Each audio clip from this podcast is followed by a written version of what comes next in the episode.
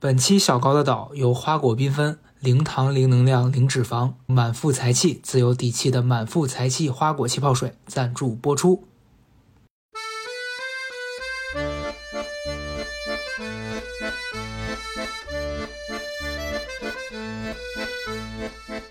我在想，就是我近一段时间也有一个心态是，我为了克服你刚刚说的这种，我就会有时候想说，我就应该做一个 yes and 的人，就别人说什么我都接受。嗯，但后来我发现，你真的不是那样，你逼自己你会更痛苦。对，嗯。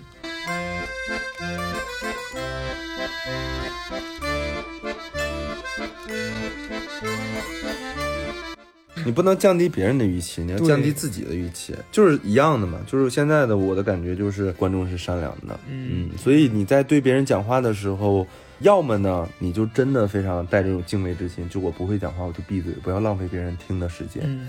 要么呢你就是精进你的语言艺术，让别人觉得说你能够有效的传达信息；要不呢你就 I don't care，就是我说垃圾我开心，你不听你可以离开。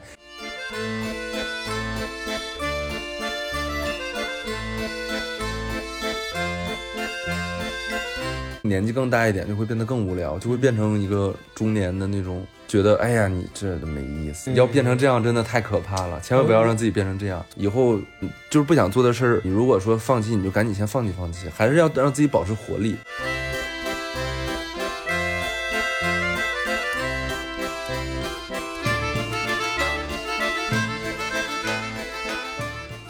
大家好，今天这一期呢是一个特别的节目，是某一位快给大家听一听这个倒雪碧的声音。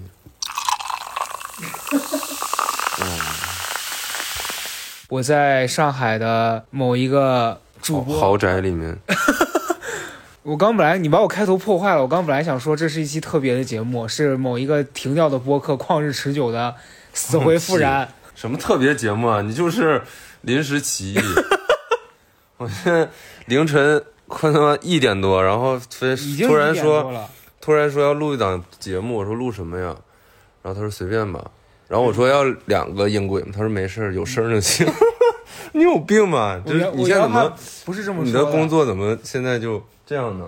因为我今天非常的焦虑，但录播课不是今天的工作，所以你今天焦虑跟你今天临时一点二十录播课有什么有什么关系？你现在还如果一直在 diss 我的话，我就会心情更差。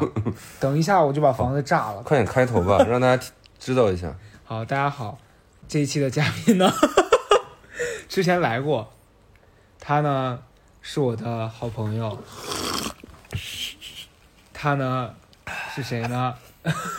大家好，我是赵英男。观众说哈，对我现在期已经期待到，就是能想到大家觉得是这样。你不知道大家更喜欢你自己一个人 solo 吗是啊，但我不喜欢，因为我已经 solo 了好几期了，我 solo 不动了了是吧？嗯、，对，而且这一期比较特别，嗯，所以今天就是我采访你嘛，对吧？哎，对嗯，我累了，你你来开始吧，发挥你主持人的作用。聊聊高嘉诚最近的变化吧，嗯因为也我现我现在从北京搬到上海了嘛，嗯然后也有一阵子没有见到高嘉诚了。嗯这次见到高嘉诚，有一个感觉他都有一个新的变化，嗯就他现在变得越来越像我妈一样。你说话真的很够注一点。嗯，今天高嘉诚得到了一个噩耗，嗯就他房东突然跟他讲说我要卖房子，而且然后他就他很贱，他还不是告诉你说我卖房子，你赶紧搬走吧。嗯房东先发一条微信说，方便吗？通个话吧。嗯我一接电话，他说，啊是这样子的，我们要在上海落户了。我们先是先是告诉你我要在上海落户了，嗯。然后说，所以呢我们要把这个北京的房子卖掉。嗯。可是中介告诉我们现在房子不好卖，嗯。本来我们的约是明年三月底，嗯。他说，所以我们现在就要挂出来。嗯。他说但是你放心，我们不会让人一直来看房子的，我们让中介带他们去看同户型的房子，所以就你让他们到你家拍一个 VR 的那个，除非这个人他就是确定一定要买了，我们才会让他来，我们会让你们住到三月份的。但现在哇他一定还是会带人来的。对呀、而且中介想要卖的话，他一定会是的，一直麻烦你说，哎，能不能看一下？所以我打算在这件事上做一个那种保护自己权益的讨厌鬼，就是他如果约人来，我一定是不配合你。就开直播，对，嗯，对，利用好你的几十万粉丝。也没有那么多了，过气。就是你知道我为啥最近这么焦躁，变得像你妈？嗯嗯其实你说我像你妈，是因为我现在想收回这个比喻，我觉得对我妈不尊敬。就是你对着我一直在说，为什么我现在那么像你妈？我妈怎么了？不是我可以讲，但你不能讲。Who are you? 阿姨，对不起，现在阿姨，如果你 Get out of my house！现在凌晨两点，你让我 get out，你是不是人啊？阿姨，如果你在听，先跟你道歉。就是他其实说我像，阿姨才不会听这个东西。行，我第一节，我第一节，行了吧？我跟所有的观众说说没有没有声对不起没，有，没有你你这个不是听这个节目的观众还是很有品味的。只有我没有。对，你行了吧？对，气死我！大家想猎奇嘛才听。我我杀了你！是这样子，就是我最近变得这么容易焦虑，是因为我觉得我真的心态上有好多东西是我发现我自己现在克服不了的，真的很烦。就在刚才，今天经历了这一系列暴击，我还在烦躁的时候，我刚才在你们你躺在那儿看美剧，我打开微博，有一条留言说怎么办呀？觉得你现在变得好无聊，也没有以前犀利了。我当时脑海里面想到了无数条可以回他的，但是我觉得算了，那你回他一个是的，就是我觉得好累，就你要怎么跟这些人是，证明了？就没有必要。是的。嗯，就是所以折射到高嘉诚身上展现出来这种状态，就是他今天整个晚上我们在非常轻松的，因为现现在是放假嘛，就是非常轻松的在中秋节，看这个电视剧，然后他就一直捧着一个手机，然后一直非常焦虑的在那儿回信息。我问他他干嘛，他说他在问房产中介什么咨询对，什么问题，所以就是他现在整个人就是一个完全一个变化，就一到有什么突发性的事件，他整个人就会变得立刻焦虑起来，然后整晚就是整晚就在想这件事情。但实际上你今天并不能解决这件事，但是还是你要就是不能让自己闲下来，就是一种非常焦虑的状态。对我也不知道我，我今年好像是从今年开始，我变得极其严重，我不知道我为什么。而且我上一周不是录完那个 solo 吗？我上岁数了，我我看那个网友的评论，我每次都会看，在喜马拉雅上面有一个网友在说，说啊，觉得你现在状态好轻松、好自如啊。我想说，并没有。如果你接触到真实的我，你会发现我现在有多么的可怕。你还好，只是说就是你相这个状态你倒没有那么就是焦虑，只是说你相比以前来讲，对。你现在变得就是非常的感哦，对，就拿我们东北人话来讲，就是藏心里现在放不住事儿，对。就藏不住事儿，又就不能有烦心事儿，一有烦心事儿的感觉马上写在脸上，然后必须就是忙到来忙到去，其实并不能解决，但就是一一定要忙到。你你现在不会这样吗？我不会，那你遇到这种因为有很多的事儿在我的心里，我的心里就是一个大型的垃圾处理厂，就觉得算了是吧？没有，就是就能不想的时候就不想。我觉得我开始变这样，是因为我发现我好像就是会不停的遇见这样子的事儿。嗯，就比如说装修，你是一路见证我从哪儿搬到哪儿，一直在想，一直在在在搞这些，你这太倒霉了。真的太倒霉了。然后一直在装修，嗯我搬到哪儿哪儿装修，好不容易换了一个这次贵比之前房子贵将近一倍的，还在装，然后装修马上熬过去了，房东跟我说 要卖房子了，我现在又要看重新房子了，找房子，好绝望啊！这期进行不下去了，就到这儿吧。没没有没有没有，还是值得讨论一下的。你现在这种状态，你是而且你前一段时间还搬秃了，就我非常不能理解。对，嗯，就是而是且就是从你们家，不是上次住没住你你家，不要赖在，不是你们家，我上次出也是出完差见完你、嗯你们之后回去搬秃了，你不要赖在我们身上，没有赖，我只是讲因为我就很很好奇，一个作息也很规律，然后不用上班，嗯，是待在家里的一个人，嗯为什么还会斑秃？我也不知道，是不是因为是不是太闲了？你再这样，我就要对你进行人身攻击了。我不可以攻击网友，但是我可以攻击你。我告诉你，我刚差点说，你不知道头秃这件事会传染吗？看看你自己吧，但我是渐变型的秃，渐变。你是你是一夜之间斑秃，对，而且哦，我跟你说，这个倒霉就是那天去剪头发，嗯我那个理发师才更过分，嗯，因为当时斑秃就是他发现的，哦，结果我隔了一个月去，因为周东正一直特别紧张，就在安慰我说他在见好，他在长出一些绒毛。嗯我那天去，理发师一掀开说：“哎，我怎么变这么大？” 我说：“有变更大吗？没有长出新的吗？”他说：“嗯，更大了。”我当时啊，我想把那个推子拿过来，把他嘴给我推掉，气死我了，那理发师就是这样，就我现在每次去剪剪发，理发师就是会叹气，很没礼貌，真的。因为我跟他说，我说这看起来显得头发多一点，然后他就他就会他就会不是冷笑，他是那种，当然他服务态度很好，嗯，但他就是那种就是告诉你说：“哎呦，以后你见多了，你就不会这么天真了。对，现在就是每次我去剪发，我其实我提的要求很简单”，嗯，就是说你给我稍微显得头发多一点就行，但理发师总会就是就说：“哥，你咋还为难人呢？” 就是显示出一种对，就显示出真的是巧巧妇难为无米之炊一种感觉，就是他有一种故作轻松在我面前，就我知道他很难办就，他他拿着那个推子剪刀给你摆出一副，那还能怎么办？对，就是，哎呀，那所以每次剪头的时候我也很焦虑。很过分。你知道我困扰我人生的两个最焦虑的事情，就一个是剪理发嗯，就是一个是理发的时候嗯，一个就是买裤子。就我只有在这两个消费场景的时候，我就会特别焦虑，因为我腿很啊粗，嗯腿粗呢，但我那个个儿又高，对，但我腰比腿细，嗯就是腰腰比腿细非常多，所以大家可以想象，就是适合我腰的裤子，嗯。腿大腿就穿不进去，嗯，而且会非常尴尬，就店员已经那个意思说啊，我们已经拿拿到了我们这个这里最大的一条裤子，然后他会站在门口问能穿进去吗？哦，这个很焦虑。然后我说不行，卡住了，然后就反正就很尴尬，然后总会要对，就是我人生两大这个场景，哎呀，我我我跟你说，我我最近有一次就是体验，因为我上周录的时候，我我跟大家讲，因为录的当天是那天晚上我要去讲那个开放麦嘛，嗯然后那天晚上当时就发生了一件事，让我觉得当下我在那个台上，我就觉得状态很不对。首先那天我很累，嗯其次是去了之后，那天那个稿子是我新写的，因为我不想每次都讲一样的，我会就觉得那个阴间脱口秀是吧？对，那我那篇稿子，反正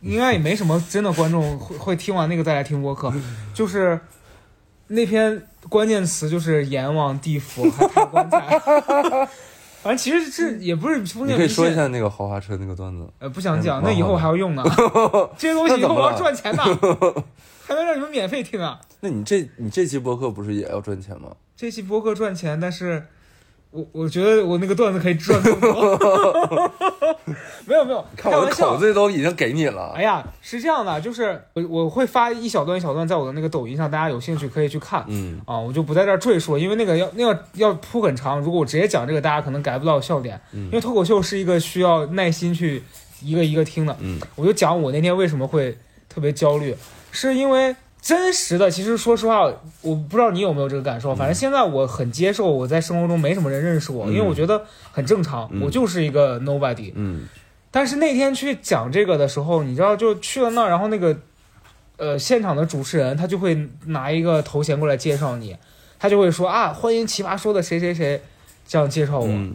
然后我一上去，底下观众真实的那个满脸写着问号，说你是谁呀、嗯。就是这本来是我自己会自黑的一个梗，就说大家很这样，对，但真实的发现底下没有人认识你，而且大家会用那种好奇眼神看着你的时候，你会觉得好尴这就跟尬呀我。我刚才说你现在越来越像我妈了，然后你就一直说是的，我现在就是越来越像你妈了，我现在变得跟你妈一样了，就就是一样的，你知道吧？对，就就是 我大概能理解你的。对，对，不是不是，我我想传达的是说，就是当下你在那个你你会有点不知所措，在那个场合之下，是的，然后更何况是我在上面讲的时候，就是你知道你讲那个东西，如果底下观众的嗯。给你的那个感觉是他们在听你什么，然后但有嗯有的时候你没法控制那个观众是什么样的。嗯我那天去的那个场子就属于我本身自己状态比较弱，然后底下观众很爱接你的话茬。嗯你知道有一些观众是那种就很爱，就你说一什么，他立刻接你的话，嗯而且是用你能听得到的音量。嗯你在那个状态下很容易被影响。我那天在台上的状态，我感受不到时间，嗯，但我就觉得我在台上站了一下，我就下去了。嗯然后我下来，我收到了朋友之间的反馈，他们说啊，觉得你比上一次状态好。但我那天就是，我觉得我没有第一次那么开心。第一次虽然我很紧张，但下来你整个感觉是很爽的。但那天下来，我就觉得我不知道我咋的了。然后那天结束之后，我就突然觉得我对这件事儿好像又失去兴趣了。嗯就我不知道我最近为什么心里有这么多的这种奇怪的感受，容易焦虑啊，然后容易对一件事失去兴趣，然后又特别容易烦躁，像更年期一样。要不真去查查吧？发现要一查医生说真的更年期了，早更。可能跟一系列斑秃都联系到一起了。这个事儿啊，怎么说呢？就前两天跟手指姐直播嘛，那个就有次问，对网友就有网友问说社恐这个问题，嗯，然后说其实他那个观点，我觉得跟你这件事情也比较像，就是社恐呢，往往就是你可能比如说哈，我们在社交里面。为什么我们不会社恐？抛出去，你对自己的社交能力有自信。如果你对自己的社交能能力没自信的话，其实就是你在去一个场合之前，你不要做太多的预期。嗯就你不要觉得自己一定会被接纳，你自己一定会被认识，或者自己一定会被别人觉得，哎，你很有趣啊之类的。其实你只要不抱任何期待，你就觉得说。那能教就教，教不了拉倒。或者你做一个非常低的预期，往往会好。其实这个道理其实非常简单，但有的时候我们会忘。其实我觉得就像你说那个脱口秀那个，大家介绍你是奇葩说的，结果你一上去之后，大家有一种那个感觉是一样的。自己说是可以，但你心里可能还是期待大家，或者是兴崩能有那么一两，至少有那么一两个说，哎呀，高嘉诚，对吧？怎么样呢？但是如果真的没有的话，你就会非常失落。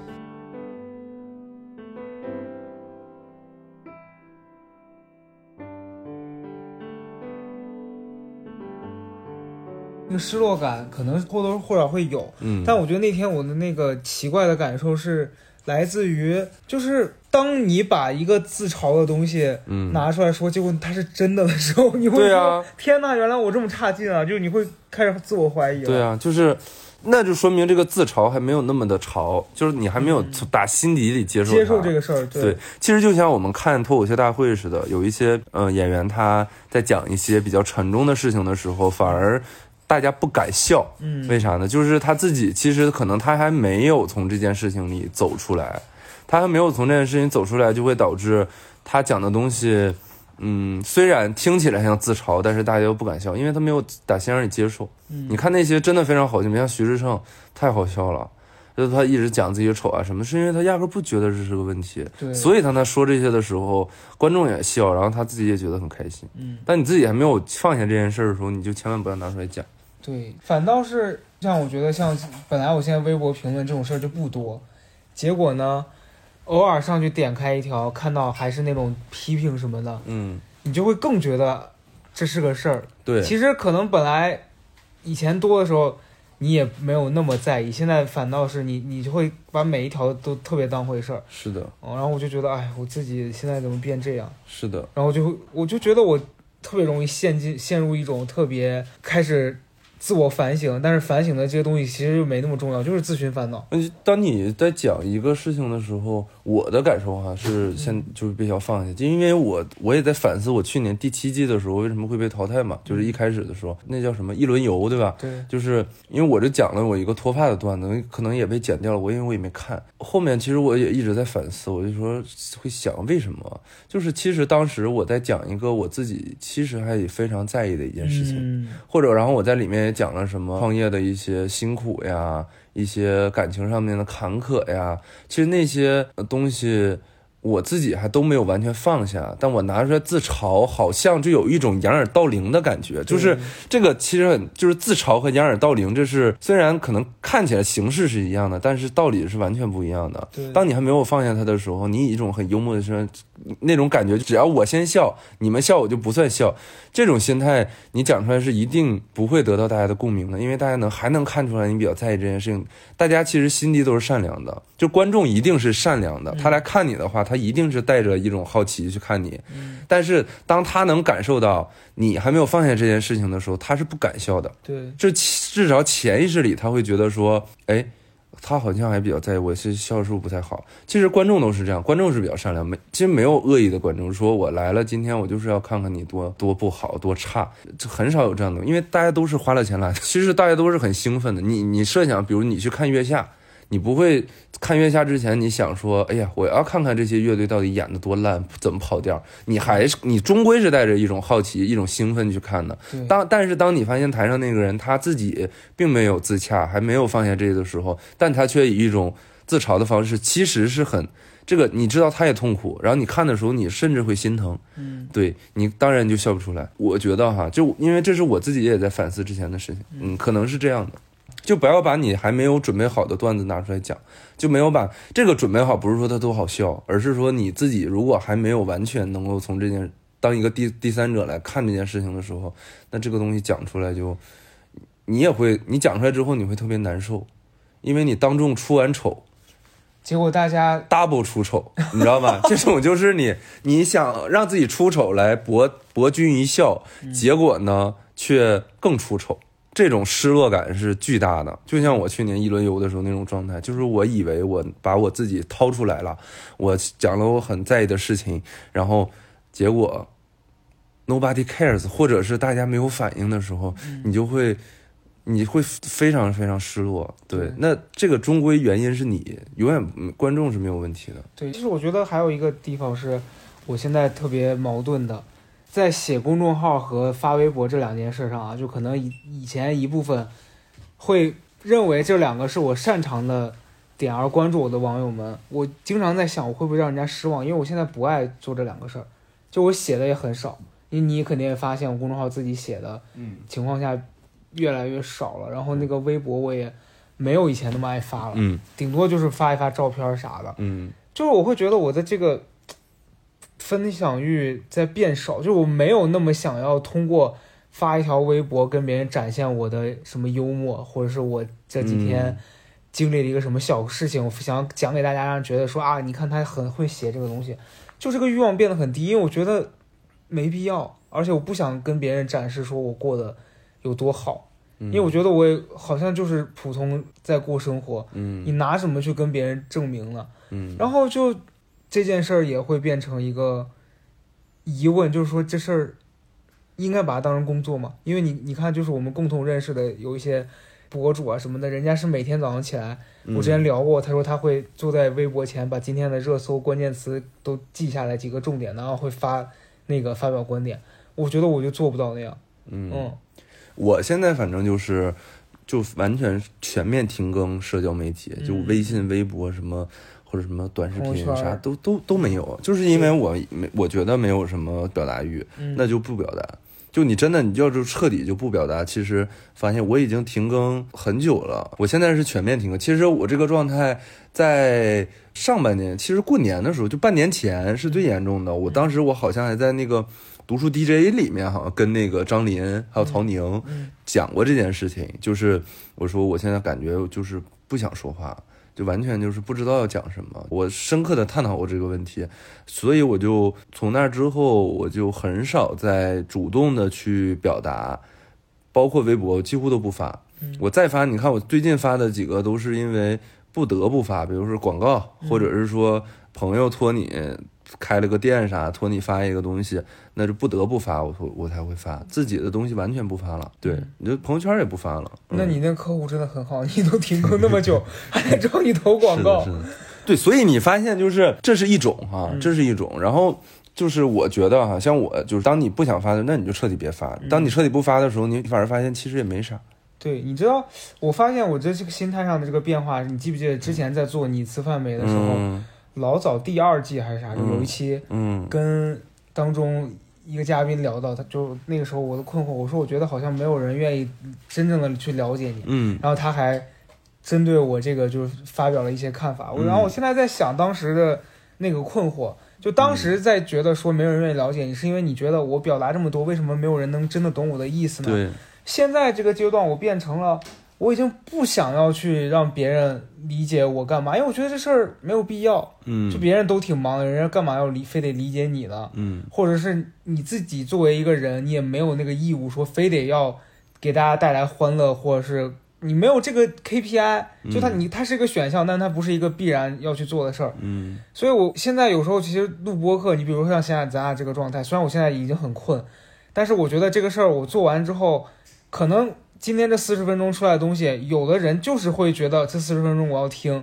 我做这个事儿的目的是让那些人听到，我就觉得好像是有有意义去做完的。嗯，但我今天发了一个微博，然后我就会觉得这这个微博可发可不发，那就不如就不要做了。嗯嗯，就好像也没有谁在等着我去发那条微博。嗯今年我长期陷入一种没有意义的，现在我都不爱再聊，就是我这个本没写完的书这些事儿了。嗯就是我经常在考虑，我说我这个书出的意义是啥呢？嗯有人在等他吗？如果有的话，那我可能要跟你说声抱歉，嗯，就是没有人等就算了。对，就是世界上不少我一本书，我就甚至会有这种想法。对。嗯我我觉得表达者可能分几种，一种就是就是一种是什么呢？一种是特别喜欢想要被听到的表达者，比如说你呀、我呀，我们可能都属于这种，就是说我们表达就希望掷地有声，希望别人能听到，这是一种。还有一种呢是，我就觉得我说的对的，我就觉得我说的有意思，我就觉得我说的深刻，你们爱听不听？嗯也这样人这样的表达者，就是我们看到的，呃，明星也好，艺人也有很多，就是他们非常的自我为中心，然后就是自我很大，这个不是贬义词哈，他们就是生产自己喜欢的东西，但是。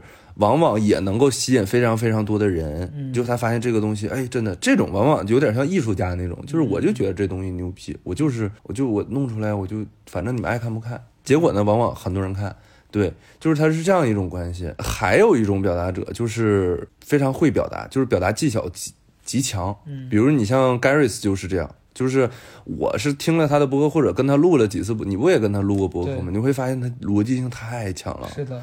表达非常的精准。我那他天还自取其辱了一下，我说你觉得我有什么问题吗？他说你没有逻辑。他说他说你跟曹宁都没有，你还比他好一点。我说啊，你这样说确实是同时得罪了我和曹宁。对他就是他也这个是他教我的词儿，就是他的表达非常有穿透力。对，就从他的表达能够真的能够感受到，通过音频就能让人产生兴趣，这是一件非常难的事情。是，那他的优势就是他能够非常精准的，不说废话的去让你明白他的意思。因为他之前也甚至也提过说，他甚至有意的去之前哈，非常非常就是他小时候甚至有意的去训练自己这样，就是不说废话，嗯就近乎一种痴迷，就是一种他是这种一种语言技术的大师，嗯他是这种的，所以不同的表达者都是不我一样的。明白你说的这个，就你刚讲完这个，我我更加知道我为什么，就我跟他见面聊天，虽然我很喜欢跟他聊天啊，但是我有时候会有一种压力，是我觉得我很怕耽误他的时间，你懂吗？嗯就是他说话感觉就只有重点。然后有时候我在他面前想表达一个事儿，我绕几个弯儿我都说不清楚我我在干嘛的时候，我就会觉得哎呀我好差劲啊这一刻。对嗯这个说说回去哈，说到我们开始，我觉得其实还是期待的问题，要不就闭嘴嘛，要不就不讲不讲嘛。你会就像你刚才讲说，其实没有人想要真正了解你，这是是的，对，就是，所以我发现这个真的是是的，没有人想要真正了解你。但是呢，你想让别人听你讲话，你就要不你精进你的技术，要么你就不不在乎，你知道吧？这是要不你主动让人听，要么你被动让人听。对，你不能说我讲了你就必须得听，就这是这没有道理，又要就是这没有道理。你不能说我讲了，我精心策划了，然后你就得喜欢，对那不行。要不然你就是走量，要么你就走质。我后面就觉得，所以当我丧失表达欲之后，闭嘴了之后，我现在的状态就是确实没有什么。也确实这方面也没有什么压力，不讲后面发现其实大家也没有没有怎么样，嗯对，然后自己也没有很失落，对，再发那个数，就是说数据，我就反而觉得说，哎，以前可能觉得说，哎呀，这个一共得有多多少点赞啊，多少评论啊，现在有个十个，我觉得哇，半个月、三个月、四个月、半年不发微博，竟然还有还有人能够在大概在比如说五分钟之内能够过来看到，呃，这就反而会惊喜，反而会很惊喜就。是降低预期的一个一个、那个，真是降低预期，就是这道理非常简单，但是在日常中实践确实很难。就是提到这个，我想到那天去讲开放麦，然后因为我是第二次去那个场地嘛，头一头一周去的时候，那些人都是第一次讲，你就会认真的听他们的内容。结果第二天、第二第二周我去，除了有一两个我没见过的演员，剩下的人讲的全是跟第一周一样的东西。有一个男的男演员，就是可能我不知道啊，就只是针对这个一个人的表演，我对他的评价，因为他当时第一周他就开头上来抛了个梗，类似就是说你们看脱口秀，我教你们就是要放低预期，嗯然后他就讲说你们不要把我当成一个呃会讲笑话的男的，你们把我当傻逼。就是当你们带着这个预期的时候，你们在看我说，哎，傻逼会说人话，他就是这样讲。就当他第一周讲这个，我还觉得有点幽默的时候，第二周他又一样的时候，我就发现，哎呀，就是丧失了乐趣，你知道吧？因为你发现他每一次都用这一招的时候，对，就没劲了。而且他们，他甚至带坏了风气。他后面有一个男的也开始用这招，上来就告诉大家，因为我觉得降低预期这个事儿，它确实是一个技巧，用的好，大家会很对你很有惊喜。但你不能蠢到你上来告诉观众说：“哎，观众，你要降低 预期。”我。对，那天我就觉得，哎呀，就是你不能降低别人的预期，你要降低自己的预期，就是一样的嘛。就是现在的我的感觉就是观众是善良的，嗯，所以你在对别人讲话的时候，要么呢，你就真的非常带这种敬畏之心，就我不会讲话，我就闭嘴，不要浪费别人听的时间；要么呢，你就是精进你的语言艺术，让别人觉得说你能够有效的传达信息；要不呢，你就。I don't care，就是我说垃圾我开心，你不听你可以离开，这样也行，就是一定要有想清楚这件事情。那我觉得可能对于我来说，可以先选择闭嘴。我的建议是啊，就是我觉得就是能不讲，或者说没有那么多想要说的或者写的，那就不写。我不想不讲，多读多先多输入。嗯，对我确实是不想当那种就是不不管别人的觉得哎我随便，因为我觉得我过了那个阶段。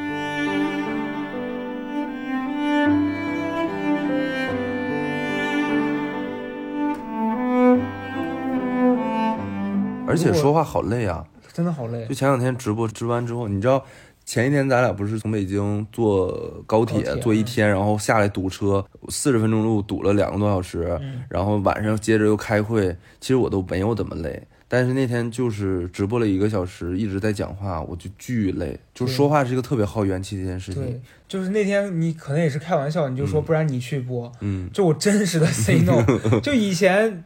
你假如说搁两年前，嗯，我可能甚至抢着想说去做这个事儿，我现在真的是不愿意做。对，有时候我记得前段时间有一天也打开微博，有一个网友他可能就是很单纯的想听我说，说什么时候开直播啊？我就说我开直播干嘛？别让我开了吧，就我不知道跟你们说什么。对，而且就很真的很难，就是其实对于我们这种就是普通人，现在真的是普通人来说，好多可能在关注你的那批网友，他还是以以前。几年前的节目里面的那个你在跟你对话，嗯，他们问的还是那些问题，对，想要了解的还是那些事儿，对。但我现在已经没法回答你那些东西了，我就会觉得很很痛苦。就前段时间我跟李宇，呃，有一次我俩喝咖啡那天，他他状态也不是特别好，他就在讲说他有一天开直播想跟大家聊聊他的歌嘛，他在背景音乐放的是他的新歌，因为他那你想他的歌都是很用心写的，也很不容易，现在做音乐。就网友都跑出来问他说：“你今天为什么穿这个衣服？啊，你这个衣服在哪买的？”嗯，就是他跟我讲这件事儿，我一下就能理解到他。我虽然有点在逃避，有点自欺欺人。我说我现在书写不完，我可以不写。那天胡德明问我要我之前写好的文章，我发给他了。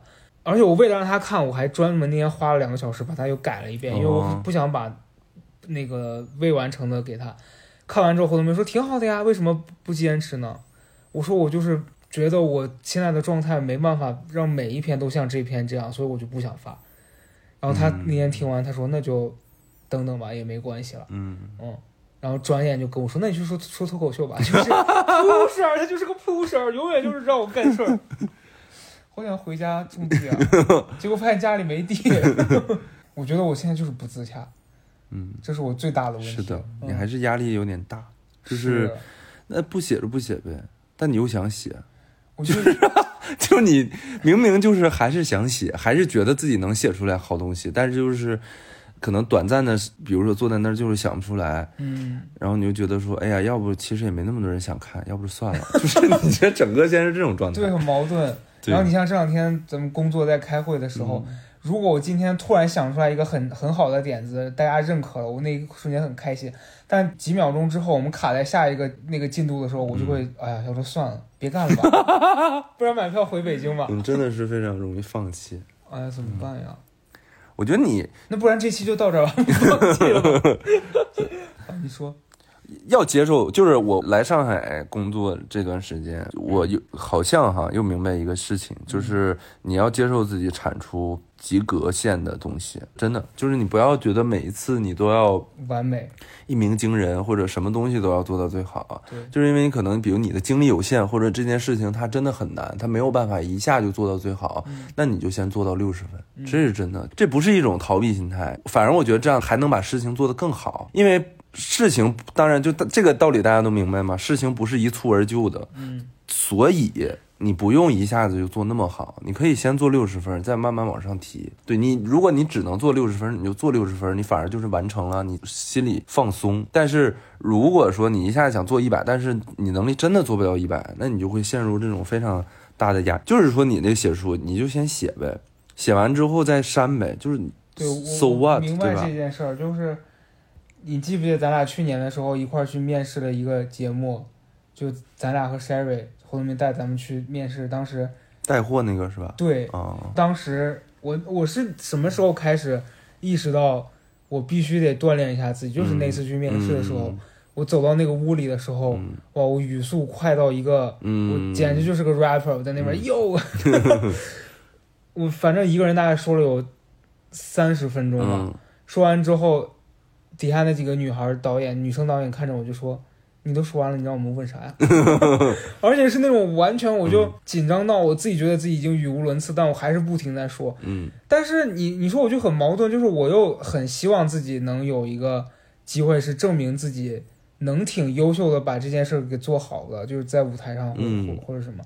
然后那天回来之后，我就在想，我说我不能因为每一次机会来了我才去做这个练习，因为来不及。对，所以那是我去年第一次去讲那个开放麦，那天你也去看了嘛？嗯其实那天你跟我后面今年这几次去，我觉得那次肯定是一个非常不成熟的一、个表现。但是我而且那天我紧张到就是口干舌燥，我下来之后我觉得我真的要喝一桶那个饮用水，太紧张了。但今年就是为什么我会逼自己去做脱口秀这个事儿，是我发现这件事对我来说没有之前那么难了，因为我嗯没那么把这个事儿当回事儿，但我又知道这个事儿我去做了，它能锻炼我，它能让我去实现我想做的那件事儿，我我就可以去了。但就是，哎呀，我觉得可能我就是被保护的太好了，嗯经常会有一个想法是，如果这个事儿没有那么顺利的话，不然就算了，对，就想退缩。但你又想做成，对，可能就还是太太要太要面太要面子了。他你不是想做成，就是你又不能放弃，你不敢放弃，对，要么你就放弃了，但我放弃了，我干嘛去呢？就你会发现新的事情的。但是我每一件事情世上无难事，只要肯放弃。但你放弃了之后，你真的是，呃，还是会有其他的事情出现的。嗯你要相信这一点，就是你现在拥有的一切，并不是你的全部。是对，你倒是给了我一个新思路啊。嗯，那下周开始播客停更，公众号注销，注销，好吧，微博都注销，全面退网。北京的房子也退了，对，全房东本来想赶我出去，发现哎没人了，钱钱交了他不住全，面退网，全面都退出。嗯我，直接出失联，家算了。未尝不可呀。你可以哎观，众也许你变成了一个 Buddhist。观众听到这儿，说前面四十分钟在那儿跟我在那儿说人话，在那儿分析内心，到那突然要全面退网，可以，这就是这些标题了吗？我要全面退网。但标题有，我想到就是上次那次来上海的时候，嗯我在路上跟跟夏阳跟我一个朋友说，我说我想好想去旅游呀，嗯，他说不如就关掉手机，就消失，就买一张去云南的票，就就就跑。我当时觉得你会很好酷啊！不，但你会很累。我我们现在这种年纪吧，就是买完机票就累了，是不是？一想到或者到了机场就会累了。主要是你要还会想到你你搞完这一通失踪之后，你回来解释的那个成本，对，天呐，是的。我真的做不了这事儿。而且就是现在的体力真的是跟不上。前两天我陪那个小孩儿去欢乐谷，然后我跟你一起去的呀。哦，对对对，我我们一起去的，死在欢乐谷我们一起去的，陪孩子是干啥？暑假放暑假对吧？然后去欢乐谷，刚进去大概十多分钟就累了。就累了。然后后面又有一次又去迪士尼，嗯就还没有走到大门，因为从停车场走到那个检票口 非常远。嗯走到检票口的时候我已经累了，就整个人兴致全无，就是现在就是一个非常扫你，你知道我非常难过。你知道欢乐谷嗯就上海欢乐谷，我脑海里面唯一两幅画面，一幅是那些小孩特别快乐在里面嬉闹，对，还有一幅画面是咱俩就是背靠着背，你在那抽烟，我在那玩手机，真的是感觉两个老东西。那个说实话，我是非常失落的，因为我因为我很多年没有去过游乐场了，然后呢，我就觉得，哎呀，自己现在变得好无聊呀，以后年纪更大一点就会变得更无聊，就会变成一个中年的那种。觉得哎呀，你这都没意思，要变成这样真的太可怕了，千万不要让自己变成这样。所以你赶紧就是不想做的事儿，你如果说放弃，你就赶紧先放弃放弃，还是要让自己保持活力。嗯，人是怎么变到那样的？就是说这也不行，那也不行。哎呀，你这也没变成一个固执的老头了，就是因为年轻的时候做了太多这种啥都想尝试一下。不是，就年轻做了太多这种不自由的东西，就是本来是一个好事儿，或者是说能够开开心心去做的一个事儿，结果就是。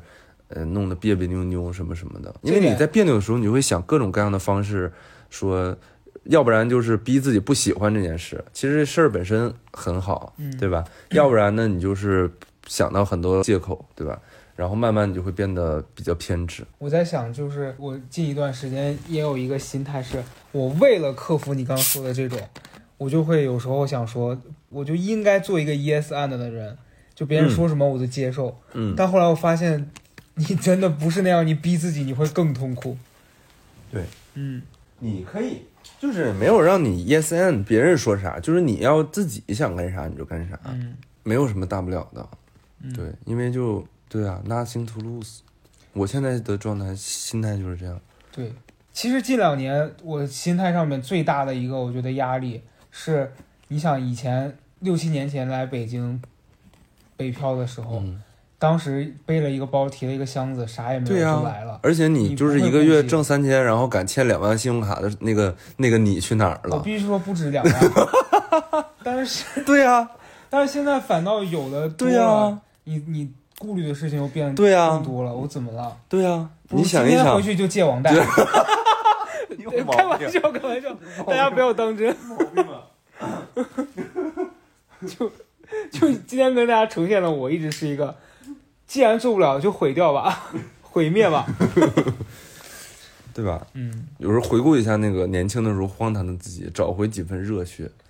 所以说白了，还是回到那个预期，真是一样。真，你想想是不是这样？他做到真的很难，就这种归零的心态做到真的非常难。越活越胆小了，然后其实你做每件事都是越做越胆小。无论是奇葩说、脱口秀，都是越做越觉得，说你不是懂了其中的道理，而是。你越做，你总想做比的之前更好。对。但是如果你不能更好的时候，你就会非常难过、失落，或者是说某一个他达不到你的想法的时候，就是什么事都是越做越胆小，这是正常的一个规律。嗯。但是，所以难的就是在于每次都要提醒自己。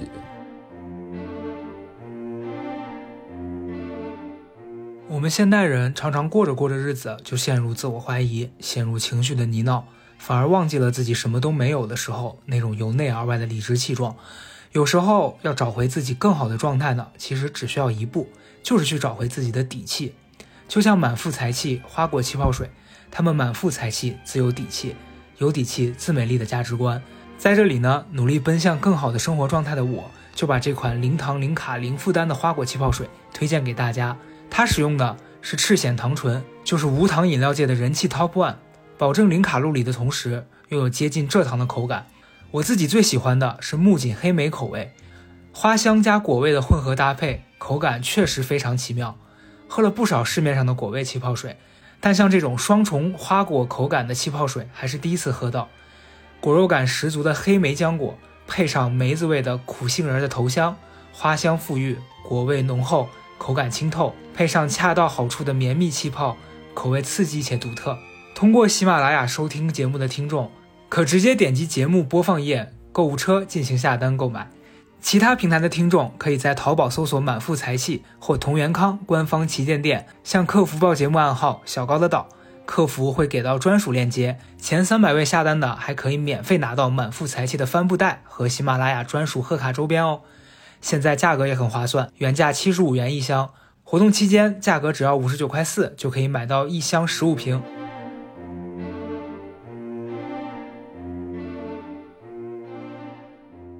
对我也会想到，你说以前早期，大家可能我说生活里面真的没上节目之前，好多人喜欢看我以前写那个公众号最早期的时候，那个时候初心真的是因为你觉得我，而且你现在的文采，你的写作能力比那个时候要好，一万倍，一就是多少倍，对吧？但反而你现在没有那个时候的那种流量什么的，就是这是。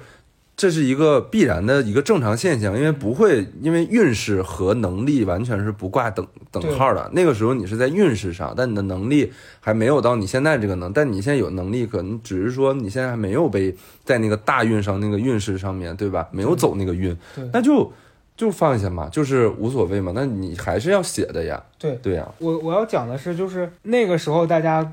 喜欢你是因为你，你就是在用一种自己的态度在表达你你遭遇的这些痛苦。对，我现在有一段时间我就有点魔怔了，我就说我我是不是应该刻意去做一些什么？那后来发现不是，就最近我发现我的状态是，我发现生活又开始虐待我、殴打我的时候，我又我又有了那些以前那些想法，而且甚至我觉得我现在更可以熟练的把这个东西怎么样，就是用自己的方式表达出来了。可能就是我现在。也许是说脱口秀这件事儿，对于很多人，那天还收到一条抖音评论，他说辩论不行的人都去说脱口秀了呀，很气人。我那天就真的当时又想骂他，但后来还是觉得算了。你太在意这些事儿，你就会被绑手绑脚。所以就是你说的，我觉得我应该把自己现在当成当初那个什么都没有就跑到这儿来，想要闯出一番事业的那个自己来对待，反倒可能会。迎来一些新的收获，而且可以尝试，就是闭嘴，真的是可以尝试，因为时间还长，但是你不能尝试停止创作，嗯，你可以尝试停止曝光，但是就是可以去尝试积淀或者不停的磨练自己的创作，对，就是像黄贯中那个说的，他说我。不发不代表我没有在写，我只是没有让让你们听到它。对啊，你现在三十一岁，三十啊？你现在三十？你 你现在三十？放冷箭啊！你现在三十岁，对吧？嗯。你想，你再你比如你沉淀五年，你三十五岁的时候再重新回来，其实一样的，就是你又你三十五岁不还是活着吗？就是难说。会的，会的，会的，对吧？真的时间还长。你刚刚说到三十五岁，我想到了一件要被你嘲笑的事了，嗯。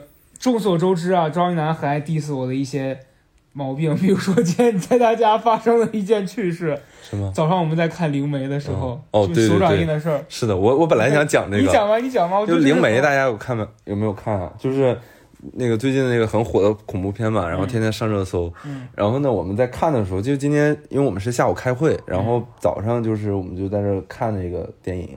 然后呢，那灵媒不就有很多黑全黑的镜头嘛？嗯。全黑的镜头呢？一全黑，因为我坐的这个角度吧，高嘉诚他正视这个屏幕，所以他看不见。我这个侧边一看吧，屏幕上有一个手印儿，嗯，很而且是完整的手印儿，是一个完整的手印儿。关键是他跟我说有，我看不着，他看不着。然后呢，我就在旁边说有。然后，而且那个手印完整到什么是？因为你知道电视有的时候可能，比如说你那个扶了一下，摁了一个手指印儿啊，或者是有一个什么印道子，这都正常。对。但那个手印是一个完整的手印，就是你必须是认认真真印上去，并且待时间足够久，它才会留下的一个手印。对。然后我们就不可能有人会做这件事情，然后我就后面把高嘉诚拽过来去看看那个。看看这个东西，结果真的有这个手印。然后呢，那个高嘉诚就说是我弄的，我说绝对不是，我说我的手肯定比他大。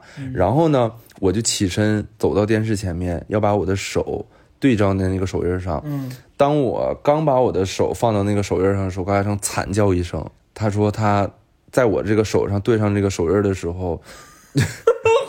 他他的腰抽筋儿了，但是这是真的，朋友们，就就很奇怪，是因为他在对那那那一刻，我跪在他们家的沙发上，因为本来我是坐在那儿，我为了看清楚，我跪起来了。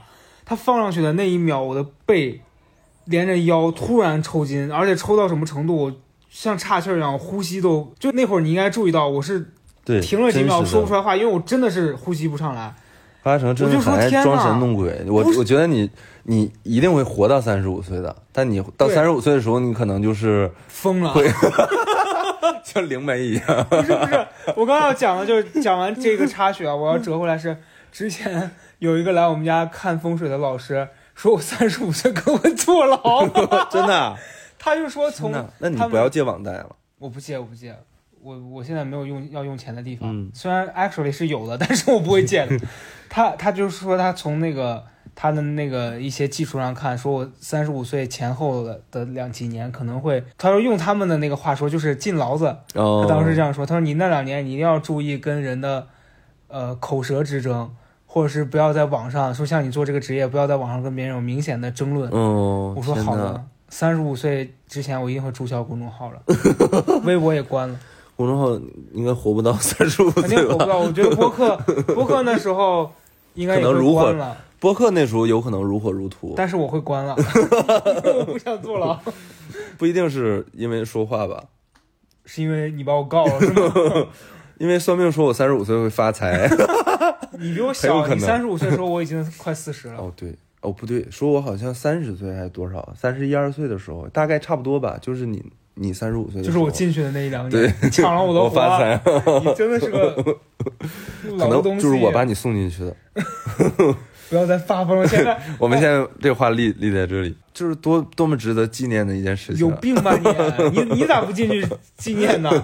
我给你送牢饭，我给到时候我为了你我苦练厨艺。嗯，前面讲了那么多心灵的，最后毁在最后的这、这一段，你自己非要讲你三十五岁就坐牢，我不是我，而且谁会我很怕这谁会期客户生气，我们一直在说这些疯话，不会不会不会，跟大家郑重的宣布，不要迷信，对，不要迷信，也不要借网贷。也不要借网贷，是的，要正能量，要多放喝气泡水。